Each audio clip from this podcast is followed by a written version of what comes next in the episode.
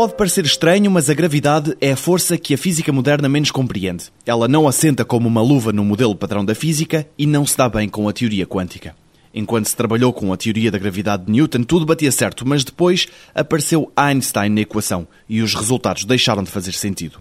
Alfredo Barbosa Henriques, professor no Técnico de Lisboa e investigador no Centra, diz que há duas teorias que poderão solucionar este problema. No entanto, as dificuldades encontradas são tantas que mais parece que a maçã que caiu sobre a cabeça de Newton tinha bicho.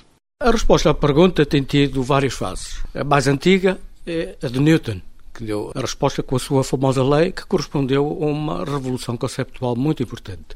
A segunda grande revolução veio com o Einstein. No Einstein, a interação gravitacional é encarada como uma curvatura do espaço. Isto é, eh, a geometria e o espaço, em vez de serem a arena onde os fenómenos têm lugar, passou a ser uma parte integrante desses mesmos eh, fenómenos físicos. É uma teoria extraordinariamente bonita, mas tem sido muito difícil, e até hoje o problema está longe de estar resolvido, digamos assim, compatibilizá-la com a moderna teoria quântica, com a mecânica quântica. Hoje em dia existem duas linhas principais de ataque, digamos assim. Uma delas são as famosas supercordas quânticas. Uma outra linha de ação é muito interessante e tem uma filosofia aparentemente mais modesta. Porque é que nós não conseguimos quantizar, tornar compatível com a mecânica quântica, diretamente as equações de Einstein?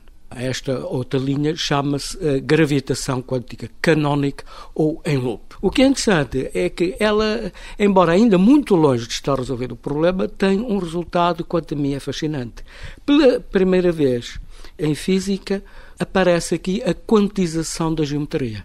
O espaço aparece-nos como uma entidade discreta e não aquele espaço contínuo que nós estamos habituados à nossa escala. Isto, até certo ponto, é disparar, porque se o Einstein estiver correto, a geometria e o espaço passam a ser parte integrante dos fenómenos físicos. Aquilo que eu tenho a certeza é que, dadas as dificuldades científicas e técnicas que o problema tem posto, a solução final de um problema de natureza tão fundamental certamente que vai arrastar consigo uma profunda modificação em muitos dos nossos conceitos físicos.